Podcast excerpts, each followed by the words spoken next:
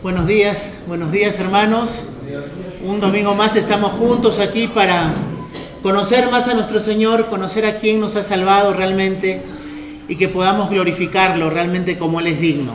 Así que es, es una alegría realmente estar nuevamente juntos y poder alimentarnos con la palabra de Dios. Así que vamos a empezar pidiendo dirección a nuestro Padre para que realmente su palabra cale en nuestros corazones. Necesitamos eso, cada uno de nosotros. Padre, gracias te quiero dar por esta mañana. Padre, necesitamos de tu Espíritu Santo para que transforme nuestros corazones. Que seamos convencidos en esta mañana acerca del glorioso plan de salvación desde antes de la fundación del mundo. Ayúdanos a apreciar realmente a Cristo como aquel que entregó su vida por nosotros porque era imposible para nosotros. Aun cuando inconscientemente intentamos llegar a ti, Padre, por medio de nuestras obras. Perdónanos, Padre, y ayúdanos a descansar plenamente en la obra de Cristo y a glorificarte como tú eres digno. Gracias, Señor, y que tu nombre sea glorificado ahora y por la eternidad. En Cristo Jesús. Amén. Vamos el día de hoy a hablar de Romanos seguimos con la carta que Pablo, el apóstol, escribió a la iglesia de Roma. El día de hoy vamos a ver los versículos del 8 al 13 y el título que le he puesto a este mensaje es una salvación para la gloria de Dios. Y es interesante cuando nosotros vemos acerca de la salvación, nos olvidamos de que el propósito principal de la salvación es la gloria de Dios. Estaba leyendo hoy día en la mañana haciendo mi devocional y parte del devocional decía lo siguiente, todo existe con el propósito de glorificar a Dios. Por ejemplo, el Catecismo Menor de Westminster del siglo XVII comienza declarando que el principal propósito del hombre es glorificar a Dios y disfrutar de Él para siempre. Es interesante cómo el Salmo 19.1 dice, los cielos cuentan la gloria de Dios, la inmensidad del espacio y todo lo que hay en él glorifica a Dios. En Isaías 43.20 dice, las fieras del campo me honrarán. En Lucas 2.14, los ángeles que aparecieron en el nacimiento del mismo Cristo, dijo, gloria a Dios en las alturas. La misma palabra de Dios en otros pasajes dice, que sea que comáis o bebáis, hacerlo todo para la gloria de Dios. El ser humano ha sido creado para glorificar a Dios. Y el día de hoy vamos a ver un motivo, un motivo más para glorificar a Dios, que es la salvación. Vamos a leer los versículos del 8 al 13 de Romanos capítulo 15. Dice la palabra de Dios, pues os digo que Cristo Jesús vino a ser siervo de la circuncisión para mostrar la verdad de Dios, para confirmar las promesas hechas a los padres y para que los gentiles glorifiquen a Dios por su misericordia, como está escrito, por tanto yo te confesaré entre los gentiles y cantaré a tu nombre. Y otra vez dice, alegraos gentiles con su pueblo. Y otra vez, alabad al Señor todos los gentiles y magnificadle todos los pueblos. Y otra vez dice Isaías, estará la raíz de Isaí, y el que se levantará a regir los gentiles, los gentiles esperarán en él, y el Dios de esperanza os llene de todo gozo y paz en el creer, para que abundéis en esperanza por el poder del Espíritu Santo.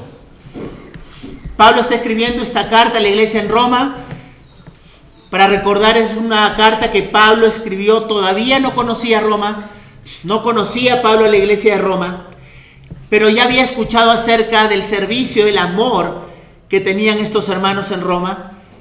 Pero recordemos que en esta iglesia de Roma habían judíos que habían creído en el Evangelio y gentiles que también habían creído en el Evangelio. Los gentiles son esas personas fuera del pueblo judío, fuera de Israel. Si podríamos llamar ahora cualquier nacionalidad que no sea judía. Eran los gentiles y en otros pasajes también Pablo se refiere a ellos como los griegos. ¿Por qué? Porque en ese mundo estaba helenizado.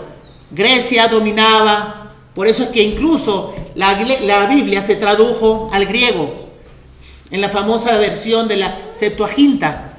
Es una versión de la Biblia en griego porque había muchos judíos incluso que ya se habían olvidado de hablar su idioma y comenzaron a leer la palabra de Dios en griego. Pero en esta iglesia habían disputas, habían problemas. Pablo habla que tanto judíos como gentiles, todos necesitaban un Salvador. Tanto a los que se les había dado la ley, como eran los judíos, el pueblo de Dios, como los gentiles que no querían saber nada de Dios, que eran pueblos paganos, que hacían sacrificios, que tenían otros dioses, tanto unos como los otros, a unos que se les dio la, ley que no la pudieron cumplir y a otros que no les interesaba la ley, todos necesitaban ser salvados por cuanto todos pecaron y están destituidos de la gloria de Dios. No hay uno, no hay justo, no hay uno, no hay quien entienda, no hay quien busque a Dios. Todos se desviaron, a unas se hicieron inútiles. Y que todos la única forma de ser salvos es por medio de creer en el sacrificio de Jesucristo.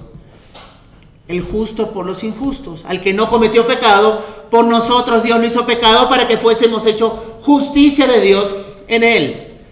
En Él está nuestra justificación, solamente en el sacrificio perfecto de Jesucristo. Pero una vez que estas personas, por la gracia de Dios, se habían arrepentido y habían creído en Cristo, tenemos a los judíos que habían crecido en medio de rituales, de ceremonias, de qué es lo que podías comer, cómo te podías vestir, qué días tenías que celebrar, qué días que no. Y cuando Cristo vino para el cumplimiento de incluso esas leyes ceremoniales, ellos no podían dejar de hacerlo. Todavía se sentían atados un poco a esas leyes ceremoniales. No estamos hablando aquí de los diez mandamientos, de la ley moral aunque también por esas pagó Cristo perfectamente cumpliéndola, sino a cuestiones de opiniones, a cosas que por las cuales no te ibas a salvar por cumplirlas, así como no te ibas a salvar por cumplir los diez mandamientos, pero les costaba a los judíos. Y estos judíos son los que llama Pablo aquí realmente los creyentes que son débiles. Los que no descansan perfectamente en el sacrificio de Cristo, sino que están buscando todavía cosas superficiales para agradar a Dios. Estaban los gentiles. La mayoría de ellos venían de un trasfondo sin ley. Pero cuando se enteraron que había una ley que demandaba a Dios, simplemente descansaron en el sacrificio perfecto de Cristo. Y ellos tenían libertad para comer cosas que aún los judíos no se atrevían a comer. Pero ellos se sentían con esa libertad. Y había una disputa entre estos gentiles y estos judíos. Unos le decían no comas carne, el otro sí tienes que comer carne. Y comenzaban disputas y no había unidad en esa iglesia. Si nos ponemos a pensar, ahora pasa mucho lo mismo en la iglesia. Que si te tienes que vestir de esta manera, que si te tienes que cortar el pelo de esta manera, que si puedes celebrar Navidad, que si no la puedes celebrar, que si tengo que celebrar la Pascua, no la celebro, y si la celebro, ¿cómo la celebro? Todas cosas que no son malas en sí mismo, pero que nunca tuvieron el propósito de reconciliarnos con Dios por medio del cumplimiento de ellas. En Cristo se cumplió todo eso. Las leyes civiles, las leyes ceremoniales y la ley moral de Dios que lo vemos en el libro de Éxodo. Y habían disputas. Y lo que Pablo nos dice es, olvídense de las disputas, recíbanse unos a otros, como dice en el versículo 7 del capítulo 15, por tanto, recibíos los unos a los otros, como también Cristo nos recibió para la gloria de Dios.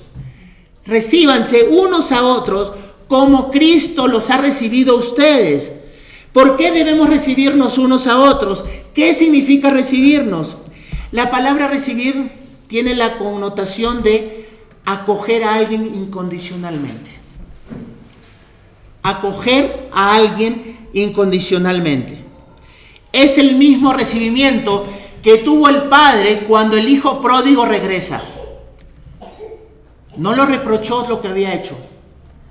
No le dijo por qué te fuiste con unas mujeres. No le dijiste, no le dijo por qué desperdiciaste tu vida con ellas. Simplemente lo recibió porque era su hijo. De forma incondicional. Incluso este hijo estaba preparando su discurso para ver que sea aceptado por el padre. Voy a decirle a mi padre que no merezco estar en casa con él y que me haga como uno de sus sirvientes. Mientras él estaba pensando lo que iba a decir y acercándose, el padre corrió al hijo. No le echó en cara absolutamente nada y lo recibió en sus brazos. No le importó la vergüenza de levantarse la túnica, por llamarse así, y descubrir parte de sus piernas para abrazar al hijo que estaba regresando. No le recriminó y lo hizo entrar en la casa. De esa forma es que nosotros debemos recibirnos unos a otros. La palabra recibir también tiene la implicación de un interés especial del que recibe porque alguien se lo ha entregado. Es como recibir una posta, por llamarlo así. Recibes algo de forma intencional porque tú lo has recibido. Entonces el Padre nos entrega a Cristo y Cristo nos recibe. El Padre nos lleva a Cristo y Cristo nos recibe.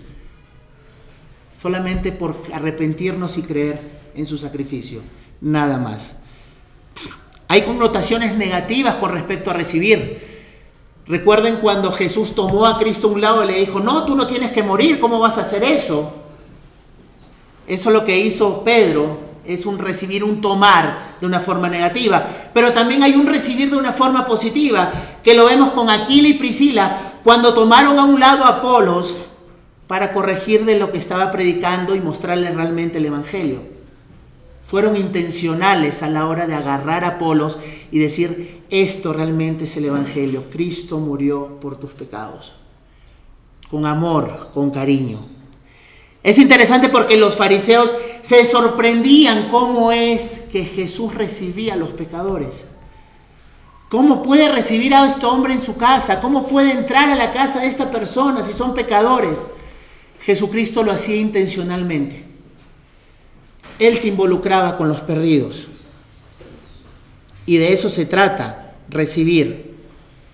Esa es la connotación de recibir, tomarlos a nuestro lado e involucrarnos amorosamente en sus vidas y en las nuestras, porque nosotros tenemos que buscar las cosas del reino de los cielos. Ese es nuestro llamado como hijos de Dios, buscar las cosas del reino de los cielos. Disfrutar juntos de la salvación y de glorificar así a nuestro Salvador. Dice que se reciban unos a otros como Cristo nos recibió. ¿Para qué? Para la gloria de Dios. Dios es glorificado si es que nos recibimos unos a otros incondicionalmente porque Dios nos recibió a nosotros a pesar de lo que éramos. Porque fuimos recibidos por Cristo mismo, no por las obras de justicia que nosotros hayamos hecho, sino por su gracia, por su amor por su misericordia.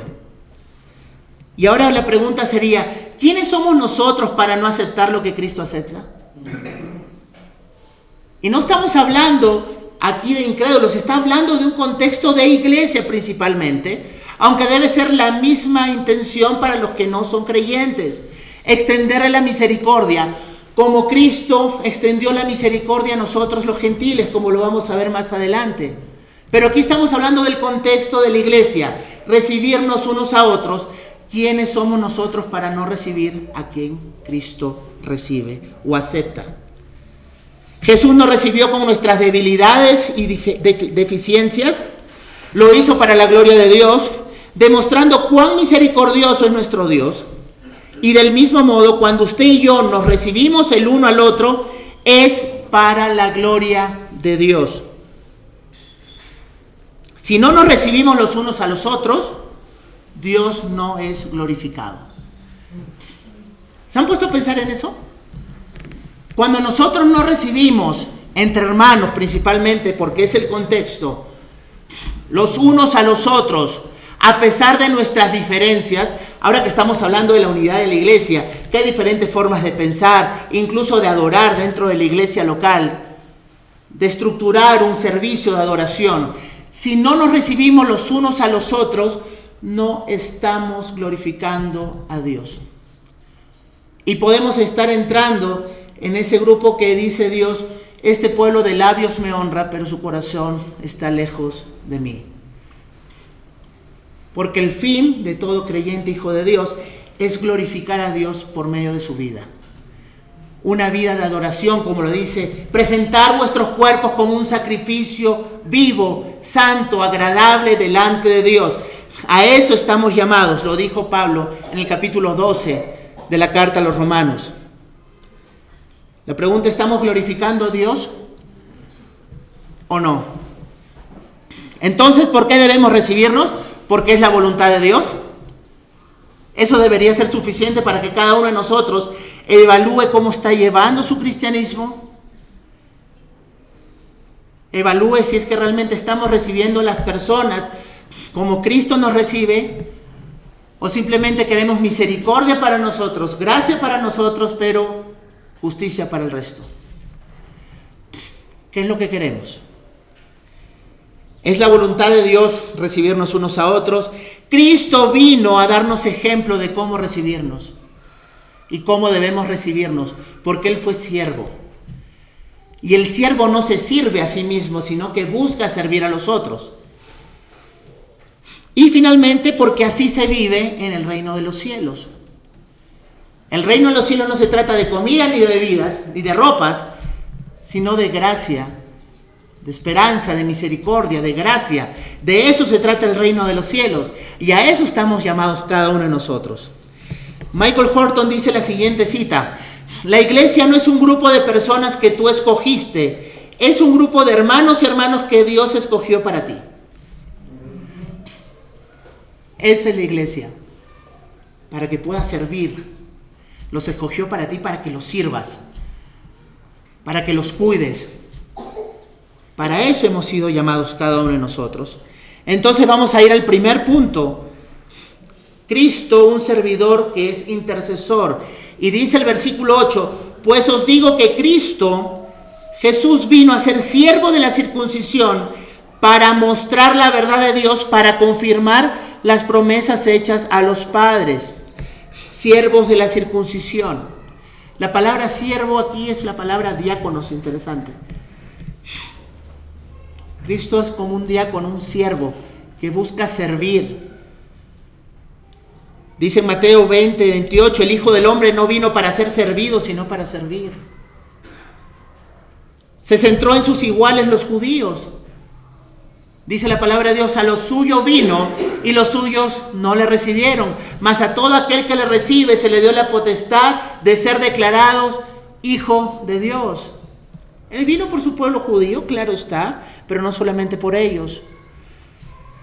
En Mateo 10:5, a estos doce envió Jesús y les dio instrucciones diciendo, por camino de gentiles no vayáis y en ciudades samaritanos no entréis, sino id antes Vayan primero a las ovejas perdidas de la casa de Israel. Cristo vino por su pueblo judío, escogido por Dios, por gracia, ojo, escogido por gracia, no por nada bueno que hayan hecho los judíos, Dios los escogió, sino para mostrar la grandeza de su gracia y su misericordia, los escogió. Mateo 15, 24 dice, él respondiendo, dijo, no soy enviado sino a las ovejas perdidas de la casa de Israel. Entonces, ¿en qué sentido Jesucristo se hizo siervo de la circuncisión? Al cumplir las promesas que Dios había hecho a los patriarcas. En la descendencia de Abraham serían bendecidas todas las naciones. Eso incluye a los judíos y a los gentiles, en la descendencia de Abraham. Y Cristo vino a cumplir todo lo que le había prometido a Abraham. ¿Y a qué se refiere con la circuncisión? Se refiere a aquel pueblo que recibió el mandato de la circuncisión, tanto física como espiritual. El pueblo de Israel, o sea, los judíos. En Efesios 2.11 dice que Pablo se refiere a los judíos como la llamada circuncisión hecha con, mano de eh, con, con la mano en la carne, en contraste con los gentiles, que serán los llamados incircuncisión por los judíos. Eso es lo que dice Efesios 2.11. Por tanto, acordaos que en otro tiempo ustedes, los gentiles, en cuanto a la carne eras llamados incircuncisión por la llamada circuncisión hecha con la mano de carne. Aquí es claro que a los, la circuncisión les dicen a los, a los judíos y a los gentiles incircuncisión. Romanos 3:30, porque Dios es uno y Él justificará por la fe a los de la circuncisión, por medio de la fe a los de la incircuncisión, salvo solamente por fe en Jesucristo. Gálatas 2:7-9 también dice, antes por el contrario, como vieron que me había sido encomendado el evangelio de la incircuncisión, dice Pablo, como a Pedro en la circuncisión. Recuerdan que Pedro fue a predicar principalmente a quienes, a los judíos, y Pablo era para predicar a los gentiles. Aquí está claro que los de la incircuncisión son los gentiles y los de la circuncisión los judíos. ¿Cuál es el propósito de ser siervo de la circuncisión? Número uno, mostrar la verdad de Dios. ¿Y cuál es la verdad de Dios? Cristo tenía una necesidad de mostrar algo que ellos no podían ver y que por gracia nosotros tampoco veríamos. Por la gracia de Dios nosotros entendemos cuál es el plan de Dios. Cristo tuvo que venir a mostrar el propósito de Dios, el Padre, para toda la humanidad. Primero a los judíos y luego también a las demás naciones. La salvación es una muestra de su amor, justicia y gracia y misericordia. Características que finalmente nos muestran quién es Dios quién es Dios, cumplir la esperanza dada por Dios al pueblo de Israel. Y también por qué tenía que hacer esto para confirmar las promesas que Dios hizo a los patriarcas. Jesús vino para confirmar esas promesas hechas a Abraham, Isaac y Jacob y las cumplió. Es interesante que hasta ahora los judíos siguen esperando ese Mesías. Hasta el día de hoy lo siguen esperando. Nunca pudieron verlo porque era totalmente diferente a lo que ellos creían. Y pasa mucho también en la iglesia, que muchos hacen un concepto distinto de Cristo, un concepto diferente de Dios. Nos podemos ir a ambos extremos. Dios es amor y no importa lo que yo haga ni cómo viva. Dios es tan justo que no me puedo ni siquiera acercar a Él. Que pienso que está con la... está esperando que yo haga algo malo para mandarme al infierno. Pero Cristo es tan amoroso y tan lleno de gracia y misericordioso como justo. Porque todas esas son características de Dios, son atributos de Dios mismos y no podemos separarlos. El punto número dos, quiero que veamos del versículo 9 al versículo 12. Y es una extensión eterna de amor. Así como Cristo vino a cumplir las promesas a los patriarcas, como estaba escrito, no solamente se quedó ahí, sino que hizo una extensión de su amor para los gentiles, es, es nosotros. Dice del 9 al 12, y para que los gentiles glorifiquen a Dios por su misericordia, como está escrito, por tanto yo te confesaré entre los gentiles y cantaré a tu nombre. Y otra vez dice, alegraos gentiles con su pueblo. Y otra vez, alabad al Señor todos los gentiles y magnificadle todos los pueblos. Y otra vez dice Isaías, estará raíz de Isaí, y el que levantará a regir los gentiles, los gentiles esperarán en él. Hermanos, Cristo no solamente vino a cumplir las promesas de Dios para con los judíos, sino también para extender su misericordia para con los gentiles, porque también estaba escrito. También estaba escrito. Miren lo que dice Mateo 28, 18 al 20. Si bien es cierto, Cristo primero dijo, vayan al primero las ovejas de Israel, de la casa de Israel. Pero antes de irse a Jesucristo dijo, se acercó y les habló diciendo, toda potestad me es dada en el cielo y en la tierra. Por tanto, id y haced discípulos a todas las naciones, bautizándolos en el nombre del Padre, del Hijo y del Espíritu Santo, enseñándoles que guarden todas las cosas que os he mandado. Y aquí yo estoy con vosotros todos los días hasta el fin del mundo. Amén. Romanos 1.16, Pablo había entendido esto que había dicho Cristo, porque en el versículo 16 del capítulo 1 de Romanos dice, porque no me avergüenzo del Evangelio, porque es poder de Dios para salvación a todo aquel que cree. Al judío primeramente y también al griego. Pero la salvación de Dios se extendió para todo aquel que cree, no solamente para el judío. Es bonito porque no sé si ustedes se han dado cuenta que estas mismas promesas están en Juan 10, 16. También tengo otras ovejas que no son de este redil. Aquellas también debo traer y oirán mi voz y habrá un rebaño y un pastor. Se está refiriendo a los gentiles. Nosotros somos de otro redil, pero ovejas al fin y al cabo, por la gracia de Dios, por las cuales Dios también entregó su vida en sacrificio perfecto para reconciliarnos con el Padre. Entonces Cristo es la extensión de la misericordia de Dios que nos ha incluido, ¿saben desde cuándo? Desde antes de la fundación del mundo.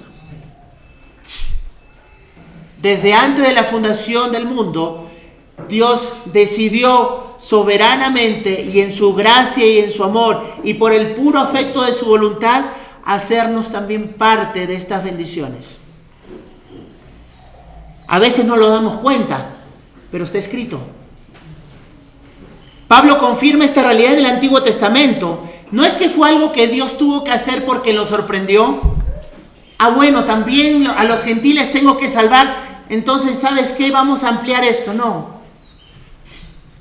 Esto lo hizo antes de la fundación del mundo. Somos beneficiarios de la obra de Cristo que hizo por los judíos. Se benefician los judíos y nos beneficiamos todos nosotros.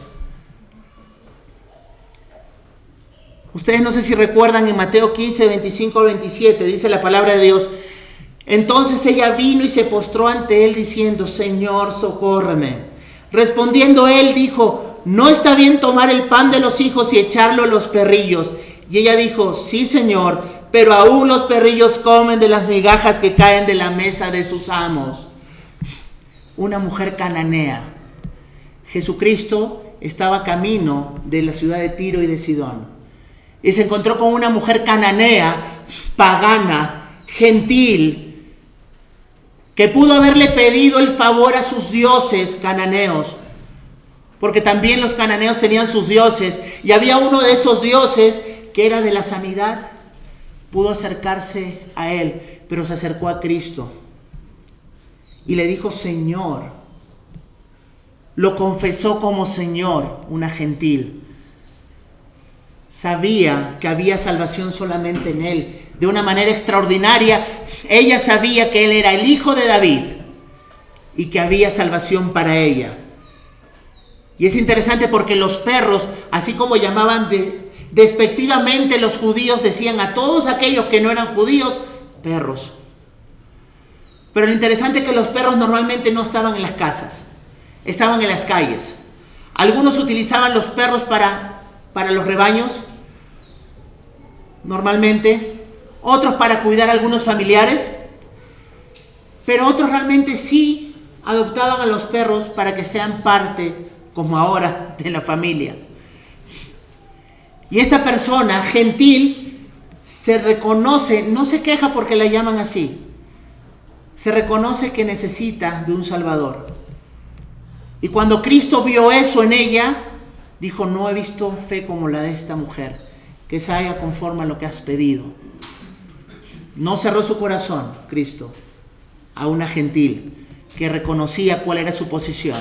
Que la salvación primero era para los judíos, pero también alcanzaba a todos los gentiles, porque ella dijo, aún el perrillo recoge las migajas de la mesa de su amo. Reconoció a Cristo como su Señor, como su Salvador. Y es así que nosotros también entramos en el pacto solamente por fe. Porque los gentiles no conocían de la ley de Dios. Eran paganos que hacían sacrificios y aún así Dios los recibe por gracia. Y es interesante que aquí dice, escrito está. el solo hecho de decir que escrito está, hermanos, para nosotros, debería ser una fuente de seguridad, de gozo, de esperanza. Vernos incluidos en el corazón de Dios desde antes de la fundación del mundo. Debería ser suficiente gozo. Por eso es que siempre nosotros decimos, vayan a la palabra de Dios para que vean sus promesas, para que por medio de sus promesas nosotros andemos tranquilos y confiados en este mundo. Porque cuando Dios dice que se haga, se va a hacer. Porque Dios no es como nosotros. No es hijo de hombres para que mienta ni para que se arrepienta. Si Él decidió salvarnos por gracia, lo va a hacer. Si Él empezó una obra en ti, la va a perfeccionar. No hay nada que pueda quitarte esa salvación porque descansamos solamente en Cristo. Y los versículos del 9 al 12 hace referencia a pasajes del Antiguo Testamento. El versículo 9 habla del Salmo 18, 49, que vemos a David confesando a Dios entre las naciones. Presenta a un judío alabando a Dios en medio de los gentiles. Y muchos comentaristas dicen que aquí es representado también Cristo, porque es del linaje de David. Cristo alabando en medio de su pueblo, incluyendo los gentiles. El versículo 10 habla de Deuteronomio 32, 43, que es Moisés presentó a los gentiles que se alegraban junto con los judíos. Es una alabanza corporativa, no es solamente una alabanza de los judíos y de los gentiles por separado, es a una sola voz, todos juntos adorando a Dios. El versículo 11 habla del Salmo 117.1. Alabemos porque su misericordia se ha extendido sobre nosotros y es para siempre. Porque se ha engrandecido para siempre su misericordia para con nosotros. Entonces lo que está haciendo es instar, llamando a los judíos y a los gentiles para alabar a Dios. ¿En dónde vamos a alabar? ¿En esta montaña? ¿En esta montaña? No, todos en el mismo espíritu. Es la unidad lo que quiere Dios. Lo que Jesús habló en Juan capítulo 17, de estar en un mismo sentir, en un mismo espíritu.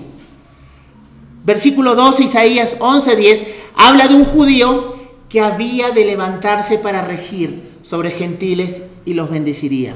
¿Saben quién era el Isaí que habla en este versículo? El padre del rey David. Él, por medio de su descendencia por la cual vino Cristo, iba a ser Señor de los gentiles creyentes, como también Mesías de los judíos creyentes, de ambos. Y es interesante que estos judíos ordenaban sus escrituras en tres, en tres partes. La ley, que era la Torá, los profetas y los escritos. Cada uno de estos versículos, hermanos, sale de un libro o de una parte de lo que los judíos entendían. Entonces tenemos que saber es que toda la escritura apunta no solamente a la salvación de judíos, sino de nosotros los gentiles. Como para que no quede duda, por si no lo habían visto antes. Está desde la eternidad. Y finalmente el punto 3, quiero que veamos el versículo 13, que dice, y el Dios de esperanza os llene de todo gozo y paz en el creer para que abundéis en esperanza por el poder del Espíritu Santo. El gozo y la paz del creyente, hermanos, va a venir solamente de Cristo. Solamente de Cristo va a estar nuestro gozo y nuestra paz. Porque de esto se trata el reino de los cielos. Lo vimos en Romanos 14, 17. Es un paralelo porque el reino de Dios no es comida ni bebida, sino justicia, paz y gozo. ¿En qué? En el Espíritu Santo. De esto se trata el reino de los cielos, justicia, paz y gozo. Aquí también dice que el Dios de esperanza os llene de todo paz y gozo en el creer. Viene por creer. El Dios de esperanza es una alabanza a Dios, es un título que se le da también a Dios, el Dios de esperanza. Si queremos hablar de esperanza, Romanos 15:4 dice eso, porque las cosas que se escribieron antes para nuestra enseñanza se escribieron a fin de que por la paciencia y la consolación de las escrituras que tengamos esperanza. Esperanza se repite, es una palabra que se repite aquí. Tenemos que tener esperanza en el Señor solamente, esperar en Él. No hay otra manera. Hable acerca de esa esperanza que podemos solamente encontrar en las promesas que Dios mismo nos ha revelado por medio de su palabra. ¿Quieres tener esperanza? ¿Quieres tener gozo? Anda la palabra de Dios, que es lo que Dios mismo ha dicho. No hay otra forma de tener esperanza, hermanos. No podemos buscar esperanza donde no la hay, en este mundo caído. en las cosas que nos puede ofrecer, los reinos de este mundo que el enemigo nos puede ofrecer para postrarnos delante de Él. Nuestra esperanza viene de Cristo, de saber que Él dijo que vendría y vino, y dijo que iba a regresar y entonces va a regresar, hermanos. Si va a regresar, esa es nuestra esperanza. Mira al Dios de las promesas, al Dios que está detrás de las promesas para tener paz y gozo, por medio solamente de Cristo, no por contender. Algunos quieren tener paz por contender de algunos temas doctrinales. Eso no te trae paz. Eso trae desunión. El verdadero gozo debe de venir de venir de conocer a Cristo, no de las circunstancias. Si no vamos a ser como ese barco que está de un lado para otro, inconstantes. Y Pablo, ¿saben por qué oró? Para que abunden en esperanza. No solamente para que tengan esperanza, sino para abundar. Significa una medida desmesurada de gozo. Una medida desmesurada de esperanza. ¿Y cómo no va a ser así de la esperanza y el gozo si tenemos un Dios eterno? Si tan grande es tu Dios, así debería ser tu esperanza. Si tan grande es tu Dios, así debería ser tu gozo y tu paz. Nuestra esperanza está firme porque tenemos un Dios firme y que es fiel. Y la vida eterna descansa en el sacrificio solamente de Cristo. El que cree en mí, aunque esté muerto, vivirá, dice su palabra. Un Dios que dijo que enviaría a salvar a todo aquel que se arrepiente y cree en Jesucristo como su único medio de salvación y reconciliación. ¿Es Cristo tu único medio de reconciliación? ¿Es Cristo tu único medio de gozo? ¿O estás buscando reconciliarte con el Dios por tus obras? ¿O crees que Dios es un Dios de balanza? No. Mas el justo por la fe vivirá, no por hacer. Por la fe vivirá. ¿De dónde viene tu seguridad? ¿De dónde viene nuestra seguridad? Hermanos, si nos damos cuenta, aquí todo se trata de Cristo. No solamente en este pasaje, sino toda la Biblia habla de Cristo.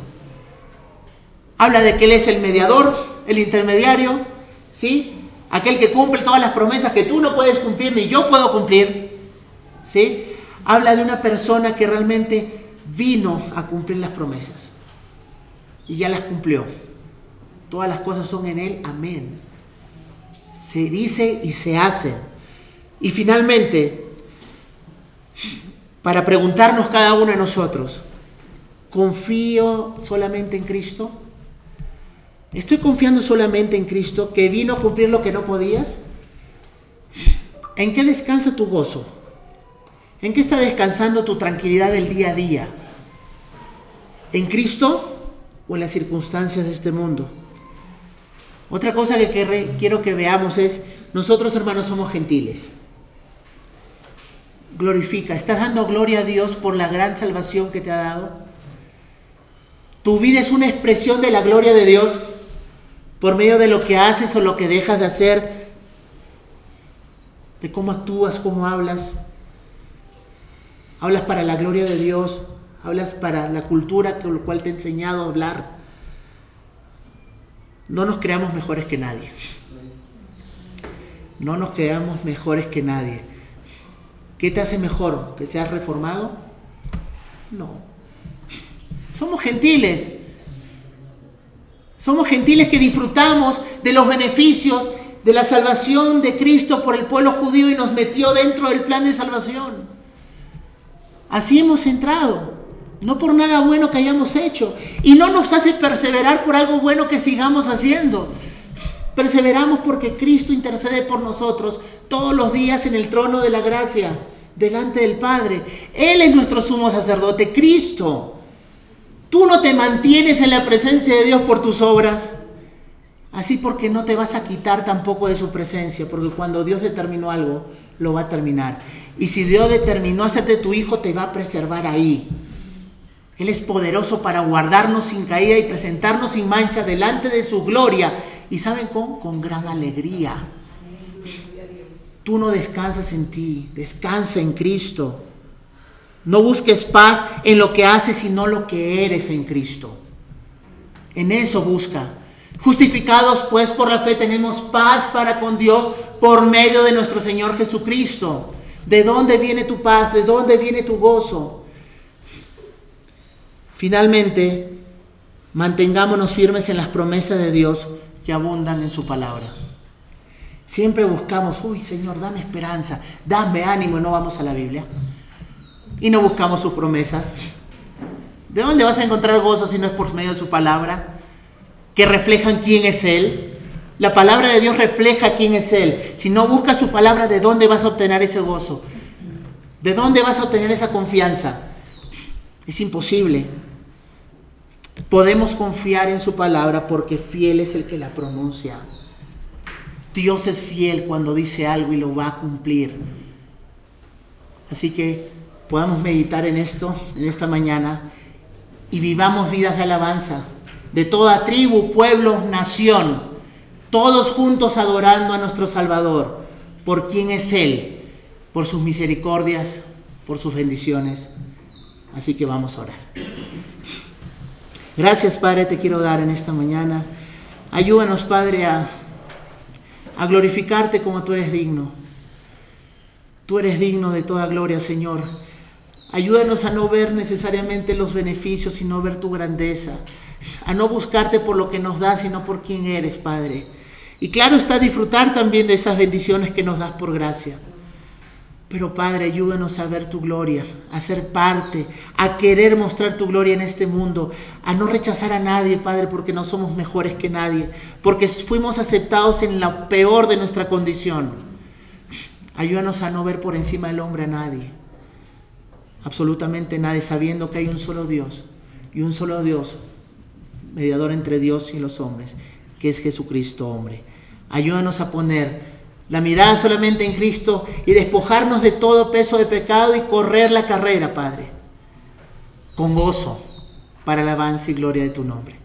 En Cristo Jesús. Amén.